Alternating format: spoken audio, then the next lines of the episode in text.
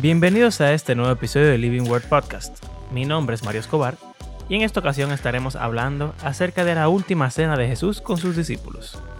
Es un momento interesante, lleno de referencias teológicas al Antiguo Testamento, y en especial Jesús habla acerca de un concepto nuevo o novedoso llamado el nuevo pacto. ¿Qué es el nuevo pacto? ¿De dónde sale? ¿Y por qué Jesús se refiere a él en la cena? Aquí vamos.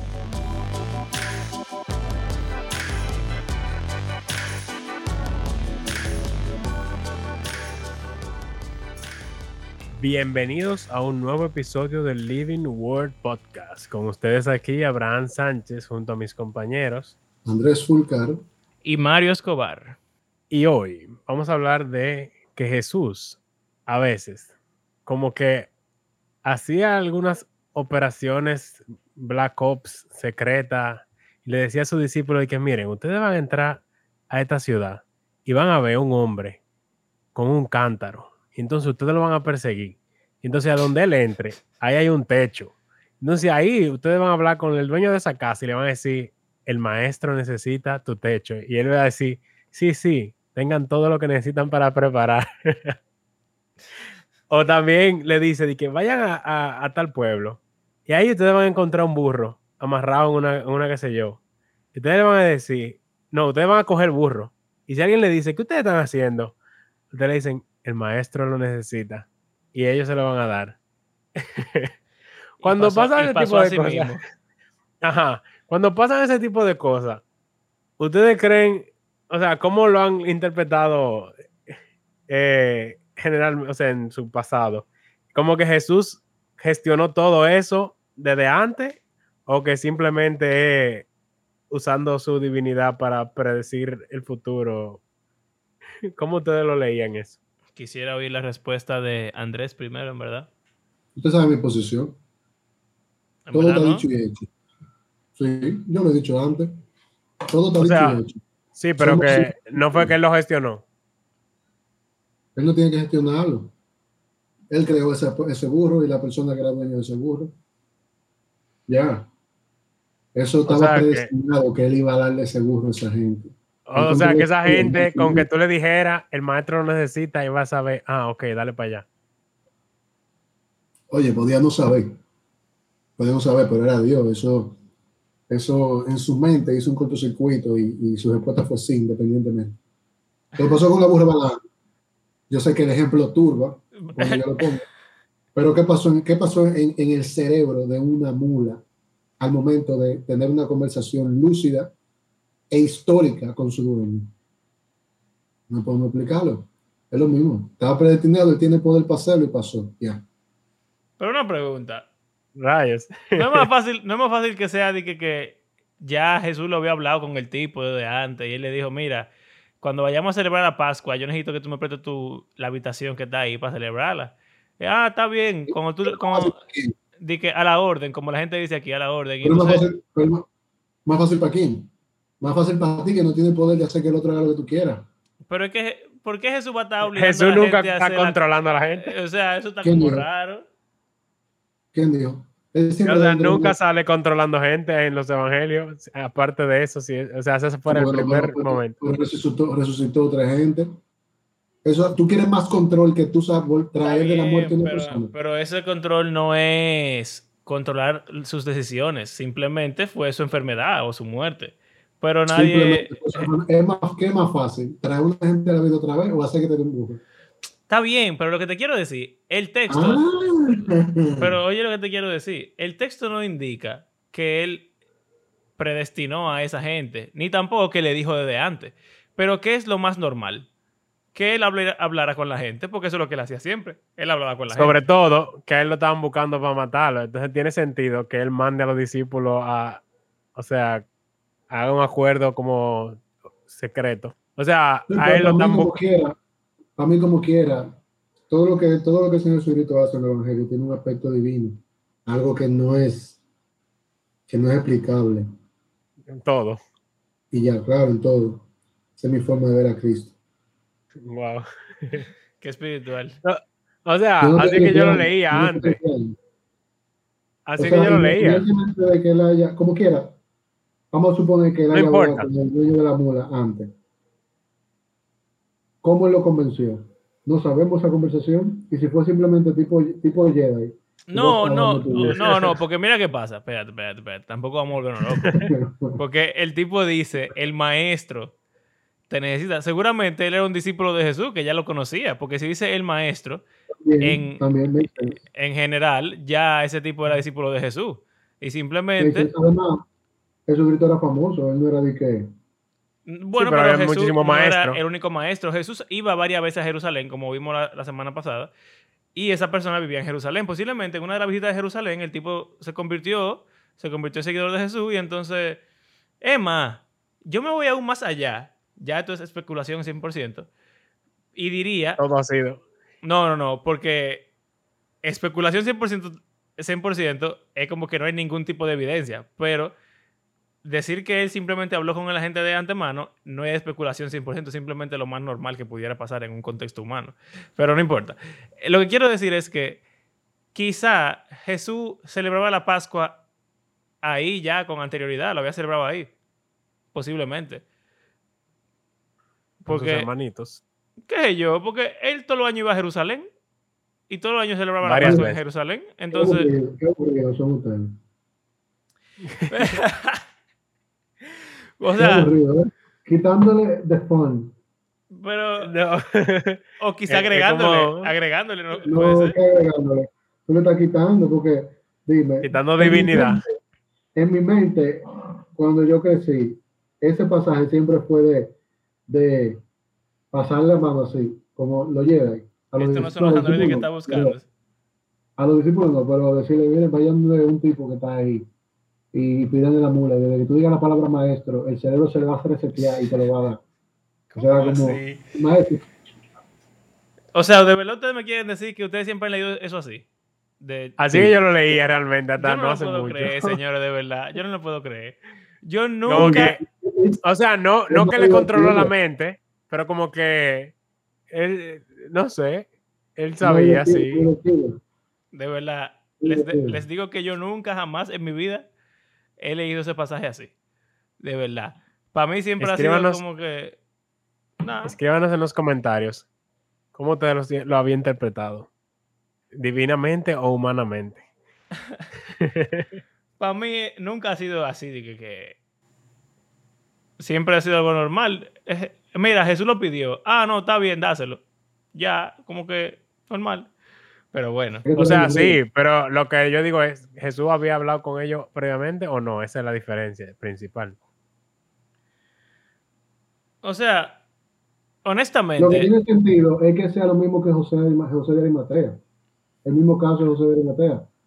Un tipo que había seguido a Cristo en un momento porque los dos fueron elegidos, pero él había seguido muchísima gente más. Y que se quedaron con buenas relaciones, se veían de vez en cuando. Y que exacto. también amigos de él como, como María y, y Marta y Lázaro. O sea, eso es lo que tiene más sentido. Lo que te digo es que uno cuando va creciendo realmente, hasta esta conversación yo no me había sentado a pensar en que la posibilidad de que eso haya sido una, una transacción tan normal como la que tú y yo tenemos, está.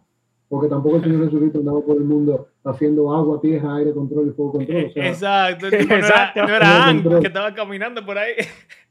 O sea que en verdad, y tú sabes que es interesante porque esta forma de uno mirar a Cristo, eh, yo siempre he pensado, y esto va a ser controversial, yo siempre he pensado que uno, uno mistifica el, más de lo necesario eh, la estadía del Señor Jesucristo en la tierra Exactamente. por razones que son lógicas, porque Dios, no mienten, que Dios en la tierra, o sea, y sí, habían cosas que eran súper místicas, súper milagrosas, era Dios en la tierra.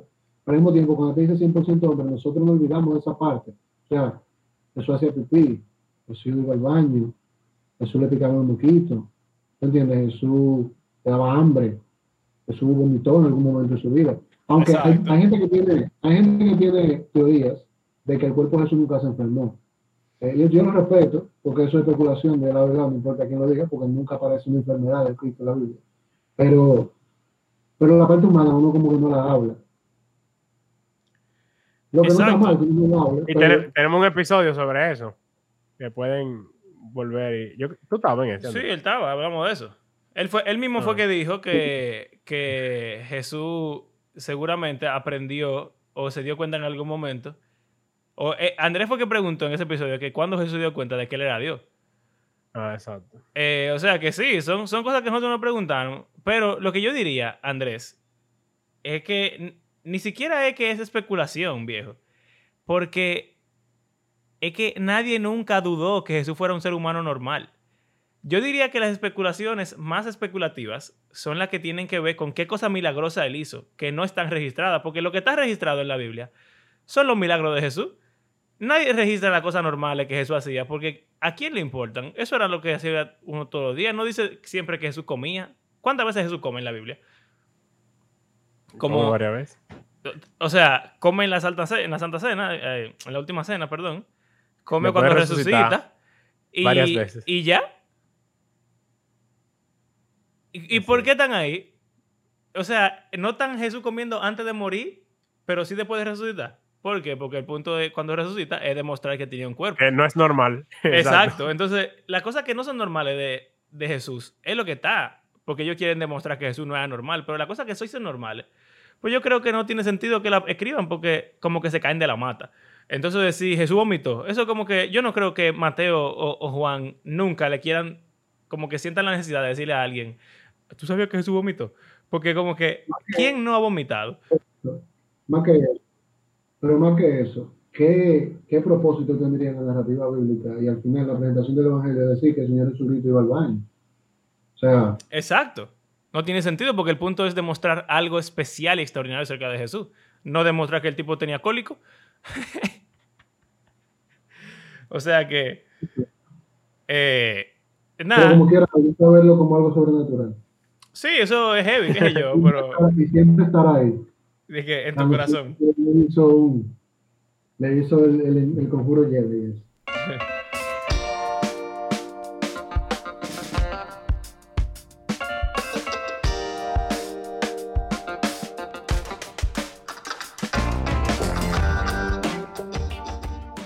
Ahora, esto realmente no tiene nada que ver con el tema. Bueno, eh, ¿cómo llegaron a- al sitio de la cena? Yo quería hablar de eso. Siempre me llama la atención y como que ah, no se habla mucho. Bueno, Pero sí felicidades. tangente. Felicidades. e hizo todo eso para celebrar la cena. ¿Por qué celebraron la cena? ¿Qué era la última cena realmente? Porque con La él- Pascua. También. ¿Por qué qué? Porque comer es bueno. Sí, También en velar una fiesta. La Pascua. ¿Y Esa era una, una ordenanza judía. Tenían que hacer esa cena. qué es lo que comían en la Pascua entonces? Comían pan sin levadura. Estrictamente que no podía haber levadura en la casa durante toda la semana. Que si no iba a ser cortado del pueblo. Eh, hierbas amargas. Había como un agua salada eh, en la que dipeaban el pan. También ¿verdad? había un cordero y bebían vino, que siempre había vino en todo. Ok. ¿Y ¿Qué más? No sé. por qué celebraban la Pascua? La Pascua? Eso es una pregunta que hace el menor en la Pascua. ¿Tú ¿Sabías? ¿Qué? O sea, pa- parte de la, o sea, de la celebración de la Pascua es que la persona de menor edad pregunta, ¿por qué estamos haciendo esto? Y tú Oh, eres el ya, menor ya, de ya. nosotros y has hecho la pregunta. Ok, entonces mi gente, pregunta. Si ustedes fueran unos cristianos promedio, ¿qué ustedes responderían? ¿Por qué los judíos celebran la Pascua? Cuando el- tu hijo te pregunte, le dirás, porque nuestros antepasados, el Señor los sacó de Egipto con mano poderosa. Eh, bueno, recordando el Éxodo, las pla- la- cómo salieron de Egipto, eh, las diez plagas, y nada, la... Hasta el momento que- de la independencia. Exacto, en verdad. Eso es. Excelente. Y eh, también recordando lo de los primogénitos que le pertenecen al Señor. También que Dios no mató a los primogénitos de los, de los judíos. Por eso. Como él no lo mató, le pertenecen a él. Exacto. Ok, entonces están conmemorando el éxodo, que es la independencia de los israelitas. Están conmemorando eh, que el Señor salvó a los primogénitos y por eso se consagran los primogénitos. Pero también ellos consagraban otra cosa. Pero quizá ustedes no la van a decir, porque son cristianos promedio. Pero yo se la voy a decir después. No, los dinteles de la puerta. No. No. Oigan este, este versículo que está. Se lo voy a decir ahora ya, porque imagínense. Oigan este versículo que está en Éxodo. Oigan esto, señores. Éxodo capítulo 24. Moisés fue y refirió al pueblo todas las palabras y disposiciones del Señor, y ellos respondieron a una voz, haremos todo lo que el Señor ha dicho. Moisés puso entonces por escrito lo que el Señor había dicho. A la mañana siguiente, madrugó y levantó un altar al pie del monte, y, en representación de las doce tribus de Israel consagró doce piedras. Luego envió a unos jóvenes israelitas para que ofrecieran al Señor novillos como holocausto sacrificio de comunión. Entonces, la mitad de la sangre la echó Moisés en unos tazones, y la otra mitad la roció sobre el altar. Después tomó el libro del pacto y lo leyó ante el pueblo, y ellos le respondieron, haremos todo lo que el Señor ha dicho y le obedeceremos. Moisés tomó la sangre, roció al pueblo con ella y dijo, esta es la sangre del pacto que con base en estas palabras el Señor ha hecho con ustedes. Esa palabra no, es la Pascua. No. Es el pacto con Israel en Sinaí. Pero, ¿esas palabras no le parecen conocidas? Claro que sí. Eso es después de Éxodo 20 al 23, que él le, le, da toda la ley, bueno, el principio de la ley. Y ahí entonces es como la ceremonia de bodas de Dios con Israel, en el cual ellos hacen un pacto de que ellos serán su nación de sacerdotes y él será su Dios. Entonces la sangre, es como el sello, el anillo. Exacto. Ahora, ¿qué pasa? Es verdad, eso no es la Pascua específicamente. Pero sin la Pascua, este evento no hubiera pasado. ¿Verdad? La sangre la pusieron sobre los dinteles y eso fue lo que hizo que el Señor pasara por encima del pueblo y no los matara con el, ángel de la muerte. Y la sangre también es lo que uno rocía sobre el arca del pacto y es lo que hace que el Señor pase por alto los pecados del pueblo al perdonarlos, porque la sangre los cubre. ¿Verdad? Entonces, cuando los judíos conmemoran la Pascua, también ellos están conmemorando el pacto que Dios hizo con Moisés. Y esas palabras que dice Moisés ahí, esta es la sangre del pacto, que bla, bla, bla, son sumamente parecidas a las palabras que dijo un tal Jesús, que dijo, esta es la sangre del nuevo pacto, que por vosotros es derramada. O sea que hay una relación directa entre la Pascua y el pacto que hizo Dios con Moisés y la cena que el Señor está teniendo con sus discípulos, que es la Pascua, y el nuevo pacto que el Señor está haciendo con sus discípulos. ¿Tiene sentido eso? Sí, y es interesante que él incluso está cambiando los elementos principales. O sea, como que esta cena es algo nuevo, la que ellos van a celebrar ahora. Porque en, vez de ser lo principal, el cordero, él cogió el pan y el vino. Exacto. O sea, que algo nuevo también, no es exactamente lo mismo. Esa palabrita nuevo pacto me suena algo de Jeremías. El diale. ¿Cómo así? ok, vamos a ver. Yo estaba leyendo los otros días. Vamos a ver. Cristiano promedio. ¿Qué ustedes dirían si alguien le pregunta qué es el nuevo pacto? Esa pregunta es un ching fuerte, porque yo creo que no muchos cristianos promedio saben lo que es el nuevo pacto. Pero vamos a ver. Piensen en su, en su vida promedio de cristiano y díganme, ¿qué es el nuevo pacto?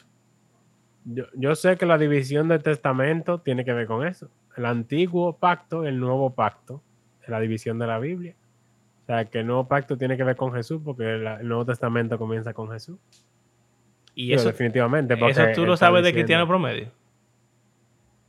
¿Lo de los testamentos? Sí. Sí. Mm. O sea, es el nombre. No.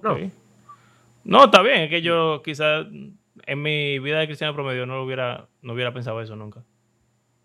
Mm. Quisiera ver que Andrés, Andrés, ¿qué es el nuevo pacto? El nuevo pacto es eh, la sustitución de aquello que traía, eh, o sea, eh, son varias cosas lo que yo entiendo. Primero, la sustitución del sacrificio y del, y del chivo expiatorio que se presentaba frente a, Dios como ofrenda en, vamos a decir, en pedidera de cacao por los pecados. Que ahora un solo cordero cumplió con todo ese requisito y ya a partir de ahí no hay necesidad de, de cubrirlo otra vez. Lo segundo es que ahora eh, la brecha no está no está eh, como estaba en el tiempo de antes, por eso la simbología de que se rompiera el velo entre el lugar santo y el lugar santísimo cuando el Señor Jesucristo muriera. Ya está consumado, ya no hay brecha, ya tenemos una relación directa.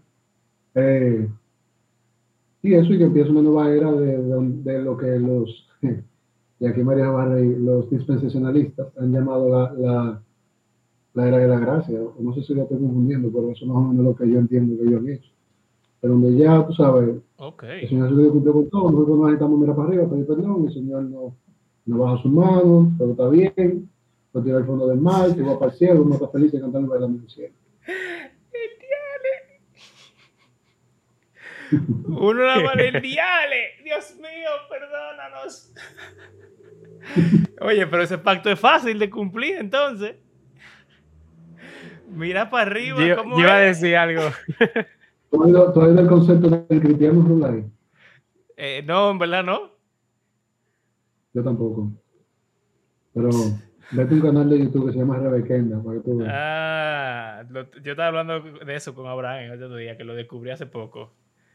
Y me parece interesante para decir poco de eso. A mí me parece interesante, pero está medio carnal el hermanito, pero ya. No, Pero- no vamos a hablar de eso. El punto es entonces que en tu respuesta cristiana promedio, debo decir que creo que tú has leído muy bien el libro de Hebreos, porque eso está full sacado de Hebreos, lo que tú dijiste, la dos primera cosa, de que sustituye los sacrificios de los corderos eh, que hacían los judíos y también que la brecha se ha eh, quitado, o sea que estamos, tenemos acceso directo al Señor. Eh, pero entonces también lo otro de que es un periodo de gracia, que no hay que hacer nada ya, uno nada más pide perdón, mira para arriba y ya. Eso está... No, yo, yo quise, quise decir con eso que realmente, eh, y aquí voy a hacer disclaimer, no es lo que yo personalmente creo, pero es lo que, tampoco es lo que entiendo que intencionalmente me enseñaron, pero es lo que a veces se queda. Exacto, exactamente. Lo que a veces se queda es que uno está en una era donde ya uno ha sido perdonado por todo lo que hizo, lo que va a hacer y lo que nunca pensaste hacer. Ok. Eh, el Señor agarra tu pecado y lo tira al fondo del mar, que las consecuencias terrenales las vamos a vivir, obviamente, teniendo ya otro pecado, pero que al cielo vamos a partir de. Obviamente, eso también se mezcla porque eso es como el resumen de la confusión que uno tiene cuando es joven. Pero, pero eso también se mezcla con la confusión de, oye, me- tú tienes que dar frutos si tú no das frutos buenos. Pues hay un lado que dice que lo pa- al, el, al, ¿cómo es? A, a los a los pámpanos lo cortan, lo tiran al fuego, no sé cuándo, entonces, tú sabes, uno crece como, ah, pero no es gracia. Y entonces, yo no puedo lo me gana. Y tengo que demostrar que, que ¿tú entiendes? Eh, ejemplificando ese, esa confusión. Pero básicamente, a mí me enseñaron todo eso que yo te estoy diciendo. Ok. o sea, Súper bien, en verdad. La parte de qué significa el nuevo pacto. No la Sí. parte de que podemos mirar para arriba y, y no perdone. Así no me Súper bien. En Eh, mi caso, ¿cómo? A mí era, yo iba a decir como que parecido, más o menos, sea, quizás más sencillo, en, en el hecho de como que la salvación eh, no es por obra de la ley, sino por gracia, en, en medio- eh, mediante Cristo. Esa es como la, la gran diferencia. Bueno, pues debo Ese decir, señores, que aunque muchas veces yo siento que mi formación de cristiano promedio es mejor que la de ustedes, hoy me quito el sombrero. Porque si alguien me hubiera preguntado como cristiano promedio qué es el nuevo pacto, yo posiblemente hubiera dicho algo como que ya no, el Antiguo Testamento quedó atrás. O sea, como que ya no hay que cumplir los mandamientos del Antiguo Testamento. Y, y nada más es lo que está en el Nuevo Testamento lo que importa. O sea, como que si te preguntan de que, ¿por qué no comemos, por qué podemos comer cerdo? Ah, porque eso es el Antiguo Testamento. ¿Por qué, qué sé yo cuánto? Eso es el Antiguo Testamento. ¿Por qué no guardamos el sábado? Eso es el Antiguo Testamento. Esa hubiera sido como mi respuesta, así que yo pienso que Bueno, pero eso también, en verdad, en cierto modo, es lo que... Está bien, pero es una simplificación muy también. grande. Es una simplificación muy grande de lo que es el nuevo pacto y de lo de el reemplazo de la ley y todo eso. Eh, y yo nunca hubiera pensado en eso que dijo Andrés, y que, que ya no se sacrifica el cordero, qué sé yo, cuánto así, como que Jesús lo, lo reemplazó. Y que ahora tenemos acceso al templo, a la presencia del Señor directamente, tampoco hubiera pensado en eso. Eh, no hubiera pensado en lo que tú dijiste del Antiguo Testamento y Nuevo Testamento así, con esa terminología tan técnica de que testamento significa pacto y nada de eso tampoco. Eh, Hay, ¿Mm? hay niveles. Sí, para mí de verdad que siento que mi formación de cristiano promedio en, en este episodio quizá es la, ma- la más inferior en este, en este tema. Ahora, Bueno, en tu defensa, no es una frase que realmente se usa mucho en la Biblia. En el Nuevo Testamento, ni, o sea, en el Viejo Testamento menos, y en el Nuevo Testamento se usa muy poco. Es principalmente ahí en Corintios, en Hebreos y en Lucas. O sea, que Sí, todo lo que dijo Andrés, que, está de- que sale de Hebreos, básicamente, porque a nuestro pastor le gusta mucho ese libro y a su papá también, me imagino. ok. bueno, tiene sentido, está bien.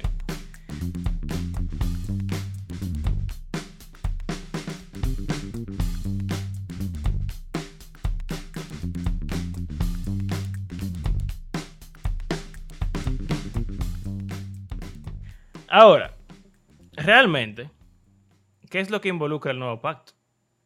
Porque, está bien, Jesús fue a cenar con sus discípulos a celebrar la Pascua.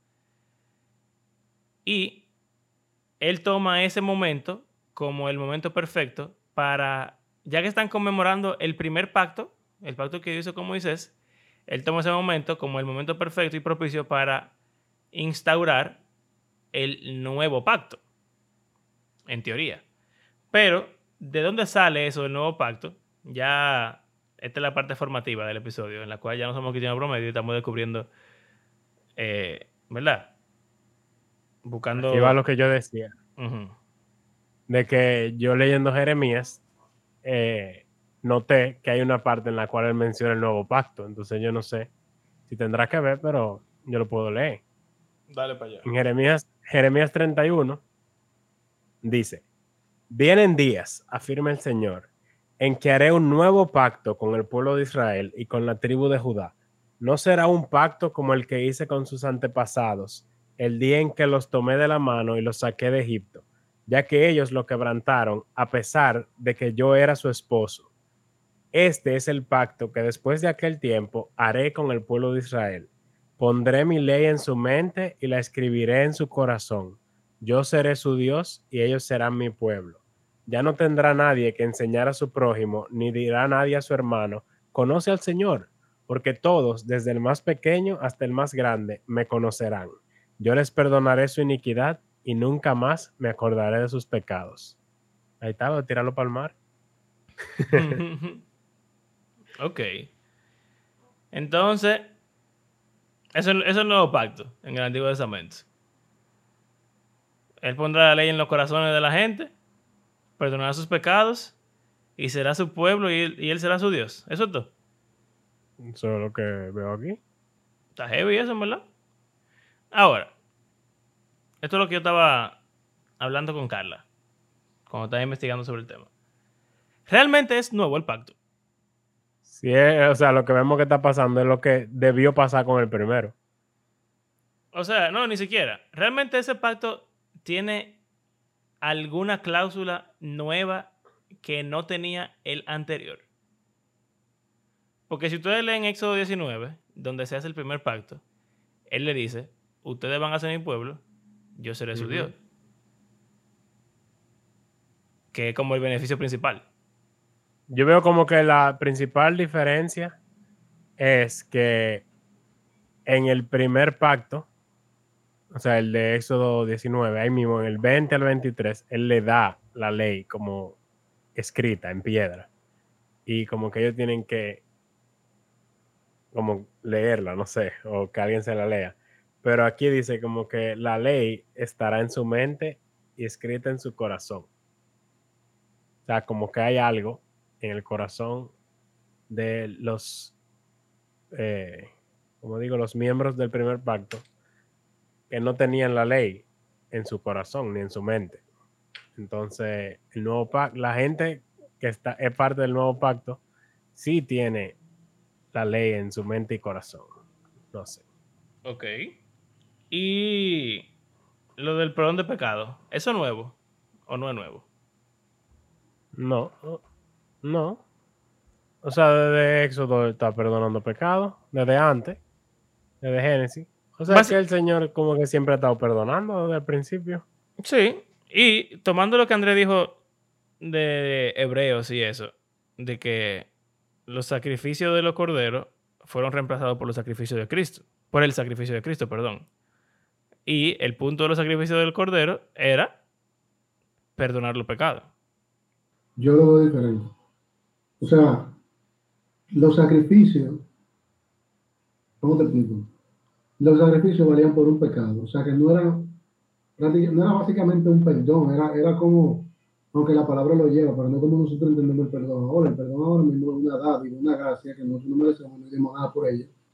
Eh, y que cuenta de manera infinita sin, sin, sin ninguna cláusula de renovación.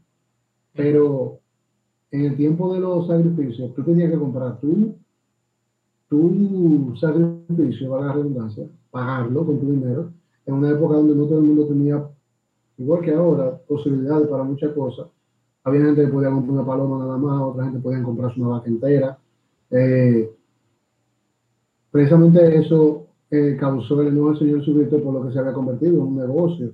Él luego fue lo mismo con la, con la, con las eh, con las, ¿cómo se llama? Las bulas, bulas, ¿qué se llaman? Papales. Y, y otras cosas se inventaron en la Iglesia Católica eh, durante la Edad Media. Pero... Los indultos. Los indultos y, la... la esa cuestión. Sí, está bien. Ajá. eh, entonces era como una, una, transacción. Mira, te cambio este pecado por este sacrificio. Había un pago. Eh, individual, y no solamente individual por persona, sino individual por, por pecado. Yo me, trae a la mente, como te digo de esto, la historia de Job, eh, en el que se dice que, que eh, cada cierto tiempo hacía sacrificios por sus hijos, por si acaso. O sea, que era una transacción, tú ves, yo te cambio los pecados de mis hijos por esta vida. Había un pago, había un, alguien que sufría el castigo por mí. En el caso de, del nuevo pacto, a pesar de que hubo eso, o no a pesar, como hubo eso por medio del Cordero Perfecto, todos los sacrificios que eran a través de ese ya no se tenemos disponibles desde antes de pecar, el perdón que no nos va a costar nada. Y cuando no nos va a costar nada es comparado con lo que pasaba en su tiempo. Entonces, como que sí, pero no, había cierta diferencia en mi mente, tú sabes, de, de, de un erudito bíblico. Ok. Pero eh, es interesante para mí. Porque es real, eh, como que en el Antiguo Testamento se dan todas las instrucciones de esos sacrificios y todas esas instrucciones y especificaciones de cómo hacerlo. Pero también hay muchísimos pasajes que implican que esos sacrificios al final no hacen nada. Como que lo que más importa es el corazón de aquel que está ofreciendo sacrificio y no su sacrificio per se. Que incluso hay pasajes en los profetas como que mismo Jesús cita, de misericordia quiero, no sacrificio, o como Samuel le dice a Saúl cuando le echa el boche y le quita el reinado, básicamente, y le dice que la obediencia es mayor que, la, que los sacrificios y la grosura de los carneros. O, el Salmo 51, donde David dice eh, que el Señor no quiere sacrificio, que Él lo daría, sino que quiere un corazón contrito y humillado. Exacto. Entonces, como que eso, ese tipo de pasajes a veces me ponen a pensar como que entonces cuál es el punto de los sacrificios. Y no me voy a meter mucho como en la mecánica de cómo eso funciona, pero yo viendo una forma en la que el sacrificio, quizá, o sea, uno de los propósitos, es como que te hace ver la gravedad de lo que tú estás haciendo, de tus acciones y de tu pecado. Porque imagínate, tú eras que tenías que mocharle la cabeza a esa vaca que tú llevabas O sea, tú tenías que ponerle la mano, llevar la vaca, una vaca que probablemente tú fuiste que criaste, eh, si tú eras granjero y cosas, que tú criaste desde chiquita, y tú llevarla al templo por el pecado que tú hiciste, y tú ponerle la mano en la cabeza, coger un cuchillo y cortarle la cabeza, y el sangrero y el, el mal olor, eh, todo, todo el mundo, la fila, o sea, como que tú debes salir de ahí, como que el pecado te debe dar asco. tú no, te, no quieres que, tener que volver como a hacer todo eso otra vez, y otra vez. No de que, ah, sí, yo pequé muchísimo, déjame traer 50 mil vacas. Eh, sino como que, como que yo siento que en cierto modo, no sé, si es que yo como persona del siglo XXI me encuentro como, como que, no sé. Mira, yo diría... Sí, es fuerte, definitivamente. Es fuerte y también es extraño. Porque está eso que tú dices de los pasajes varios en los cuales el Señor no pide. De hecho, Él pide que no le den los sacrificios. Hay un, hay un pasaje, no sé si un salmo, yo creo que un salmo, pero no estoy seguro si es otro sitio, que el Señor dice que, que, que, Él no quiere nada de eso porque Él no tiene hambre. Que no le, da, no le traigan oveja, ni vaca, ni cordero, ni nada de eso, porque Él no, él no se lo va a comer que eso no lo llena de, su apetito. Como que llegó un punto incluso en el cual los judíos pensaban que, que era como los otros dioses, que le pedían la ofrenda, era para satisfacer los deseos del de, Dios. Y le dice como que los sacrificios que ustedes hacen para mí no son nada. Eso, eso es una parte, realmente. Eh, y bueno, es que Dios no necesita que tú sacrifiques nada para perdonarte. Porque mira, por ejemplo, en el caso de Moisés, y, y eh, lo del becerro de oro. Él perdona al pueblo antes de que ellos sacrifiquen nada. Moisés le dice, por favor, perdónalo y ya. Y el Señor lo perdona. Obviamente después Él los castiga, pero ese castigo no es un sacrificio, es un castigo, ¿tú entiendes? Entonces, no siempre que Dios castiga en la Biblia, es que, perdón, que Dios perdona en la Biblia, lo hace por medio de el sacrificio. Y, pero al mismo tiempo, eh, la Biblia nos enseña que el sacrificio de Cristo es lo que Dios había preparado desde antes de la fundación del mundo para perdonar los pecados de todo el mundo, aun, cuando Cristo aún no había muerto. Entonces, es algo complicado. No es que el sacrificio es lo que te gana el perdón, pero al mismo tiempo el sacrificio es como un, yo diría que quizá un requisito para que el Señor te perdone y tiene que ver con eso de que toma tu lugar. Y que literalmente cuando lo describe, dice, este es el sacrificio para expiación de pecado tal. Exacto. O sea que así que se describe. Exacto, entonces, eh, y mira que como Andrés dice, los, sacrificios también como que eran de a uno, un pecado, un sacrificio. Pero tampoco era así siempre, porque en el día de la Pascua, eh, perdón, en el día de, de, ¿cómo se llama eso? Expiación se sacrificaba un cordero y ese cordero era por el pecado de todo el pueblo, un solo cordero. Entonces, es como, es como extraño, no una matemática perfecta de que un cordero equivale a un pecado, o también depende de quién lo haga, de por qué lo hagan, de para qué clase de pecado lo hagan, como tú dices. Eh, pero, como sea, el sacrificio es una parte esencial de, del perdón de los pecados. Y siempre ha estado ahí. O sea, no es como que, sea cual sea la mecánica, Dios ha buscado una forma de perdonar los pecados. Siempre. Sea que lo haga por sí solo así, de gratis, o que lo haga por un sacrificio en ese momento, o que siempre lo ha hecho por el sacrificio de Cristo. O sea que yo diría que realmente esa parte no es nueva en el nuevo pacto. Simplemente, quizá lo que lo que es nuevo realmente es que tú no tienes que estarlo haciendo constantemente, sino que ya Cristo lo hizo una vez y para siempre. Pero después de ahí, cualquier gente en Israel que pecara podía ser perdonado si, si, se arrepentía y, ofrecía un sacrificio. O sea que esa parte realmente no es nueva. Y entonces solamente queda lo, lo de la ley. Esa es la única parte que quizás sí es nueva, pero como sea, también la ley el Señor se la dio en la piedra. Y él le dice al pueblo de Israel que se lo pongan en el corazón, que se lo aprendan, que se lo memoricen y que lo digan a sus hijos y que se lo pongan en el, en la frente y en la mano. O sea que esa, esa parte tampoco es 100% nueva, yo diría.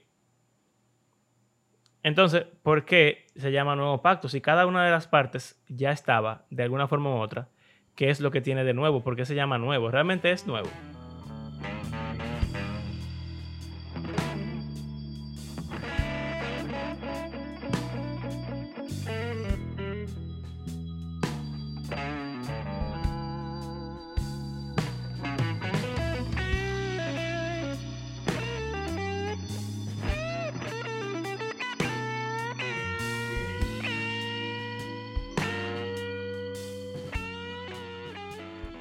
Pensando en eso, me encontré con algo que Jesús dice en Juan, también en la, en la última cena.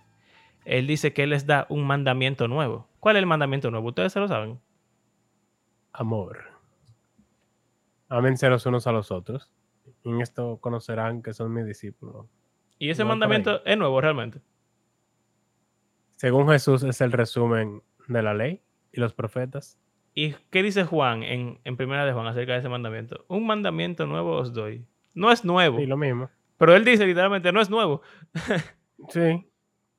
Entonces, yo Quizá creo- es como. ¿qué, qué tal si es como lo que la gente hace después de que tiene muchos años de casado?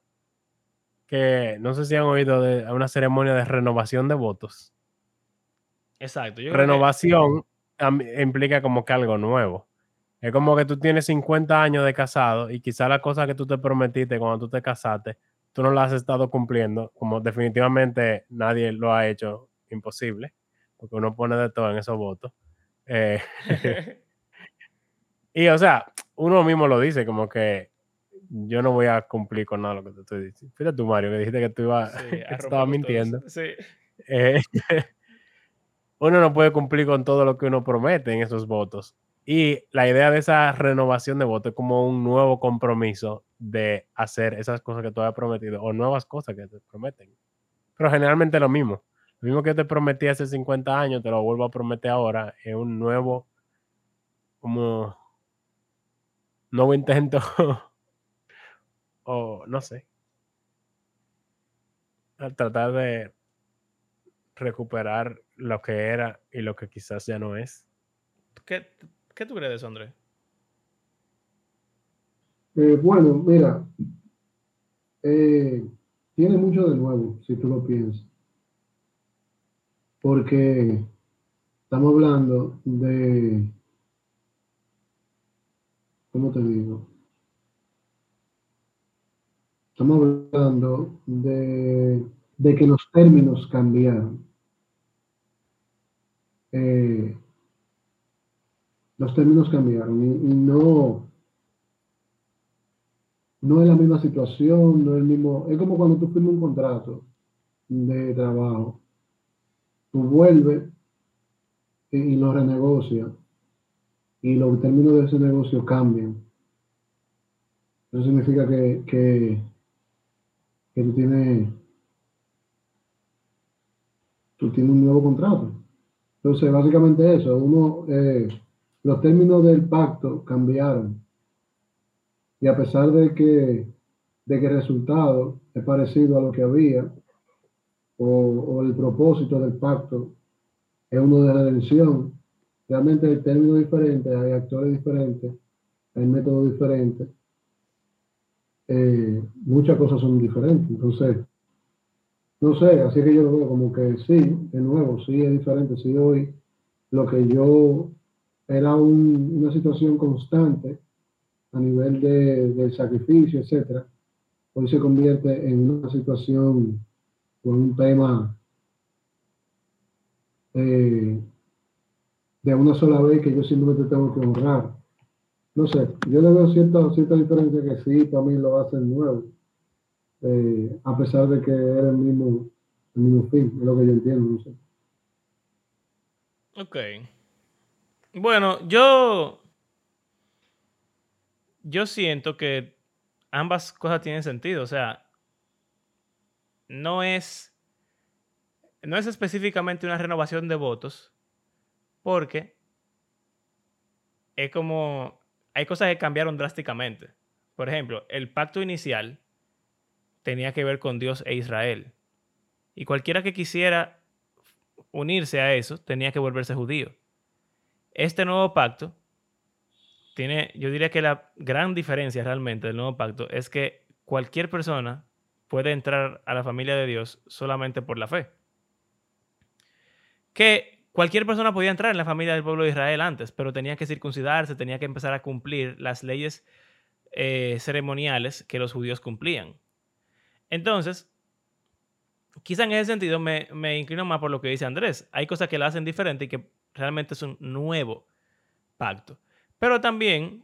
Pero es interesante que ese tipo de cosas no, ni siquiera se dicen como, como ahí en la cena. Él no, está, él no le explica nada de eso. Exacto. Eso de los judíos por la fe solamente viene ya en hechos. Mucho de, o sea, mucho después que había muerto y resucitado. Por eso también creo que tú tienes mucha razón en lo que tú dices de la renovación. En el caso de Jesús, y el lenguaje que él utiliza, decir lo mismo que Moisés dijo, de que este es el pacto en mi sangre. Igual como Moisés dijo, este es el pacto en la sangre. Definitivamente, ahí él está hablando en la Pascua, el día en el cual inició la relación. Y el nuevo, nuevo pacto, creo que también haciendo referencia a Jeremías. Exacto.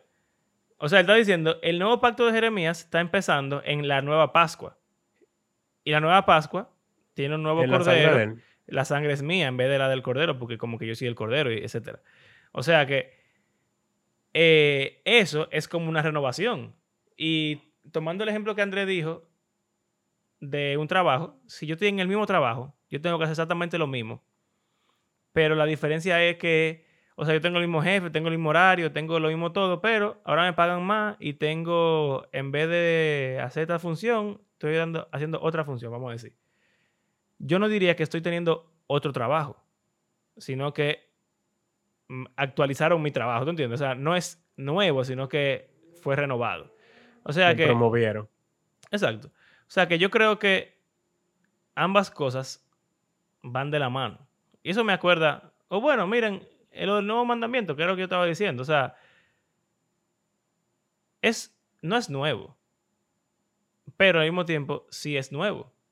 ¿Por qué? Porque hay cosas de la ley eh, de, Moisés que no son requeridas en el nuevo mandamiento que el Señor nos dio. O sea, no tenemos que guardar el sábado, no tenemos que comer eh, kosher, no tenemos que circuncidarnos, etcétera, etcétera. Esa parte de los mandamientos ya quedaron atrás. Pero una gran parte de los mandamientos es lo mismo, simplemente tenemos que seguir haciéndolo. Y él lo resume en amar a tu prójimo como a ti mismo. O sea que es, como ambas cosas, es una renovación, pero también hay cosas que simplemente son completamente brand new. Eh, y em, que yo creo que el Espíritu Santo es como que entra ahí en el borde de ambas cosas. La ley en nuestros corazones la pone el Espíritu Santo.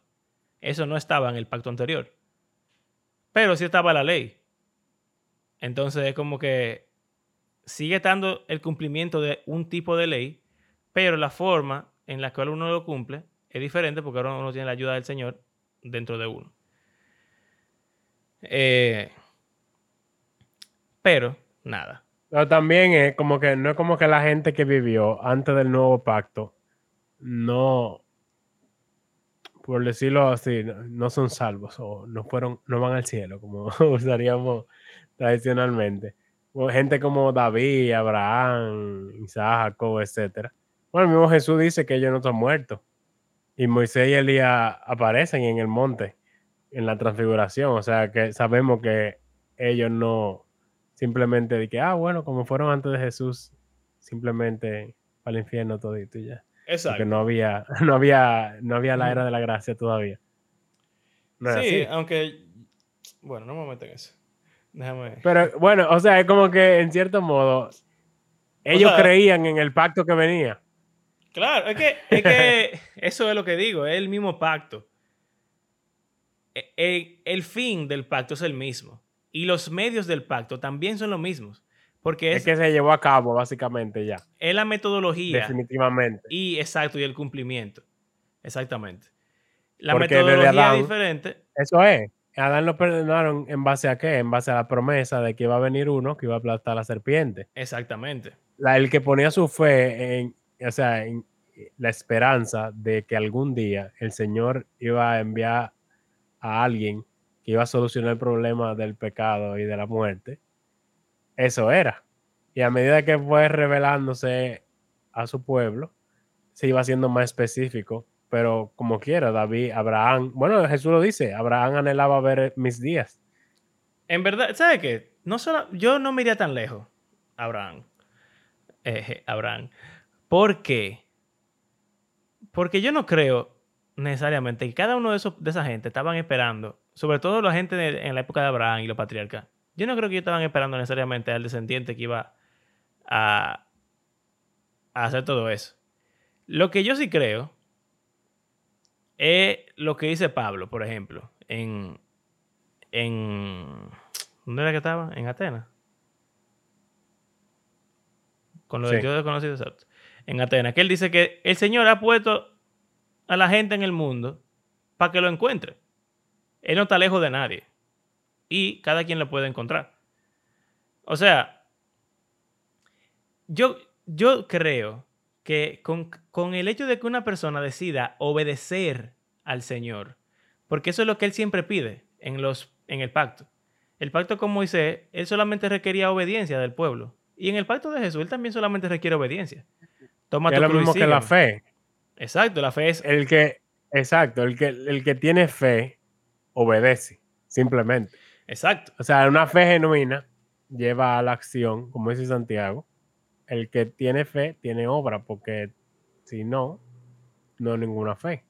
Si tú no crees que Jesús te dijo, ama a tu prójimo, o sea, si tú no amas a tu prójimo, porque tú dices eso no es necesario, yo creo en Jesús, tú no crees en Jesús porque Él dice que ama al prójimo.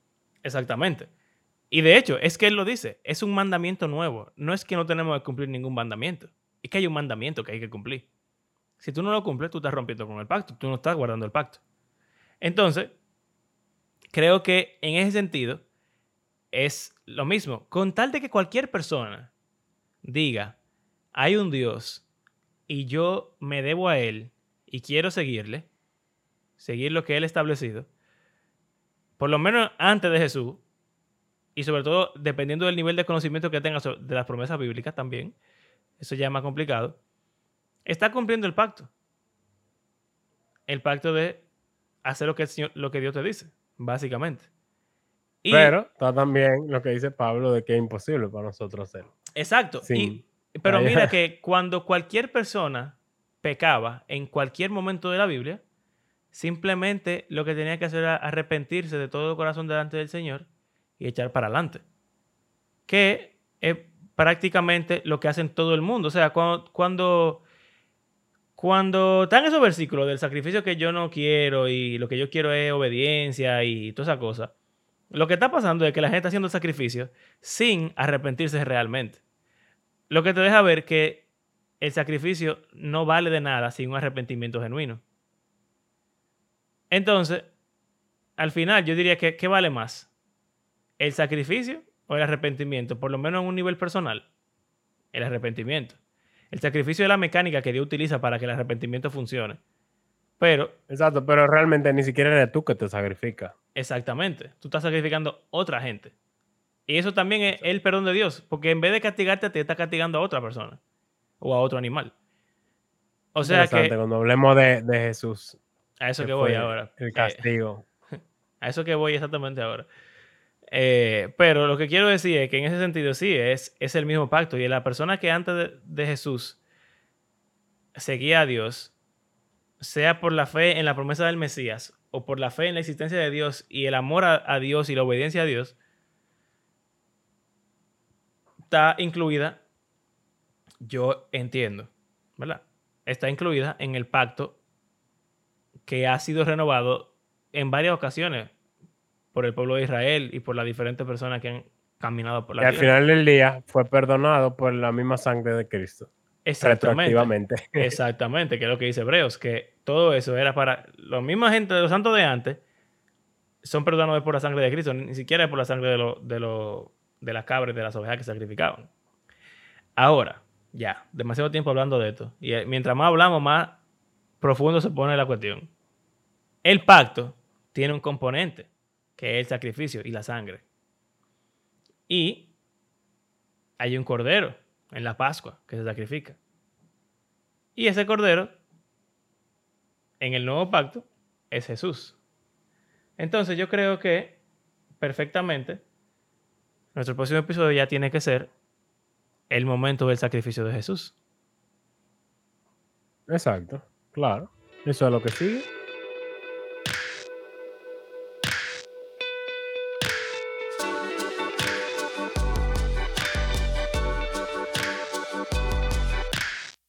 Gracias por acompañarnos en este episodio. Les recordamos que hacemos este podcast porque creemos que la Biblia es un libro que está vivo y que tiene el poder de Dios para transformar la vida de sus lectores y también todo el mundo.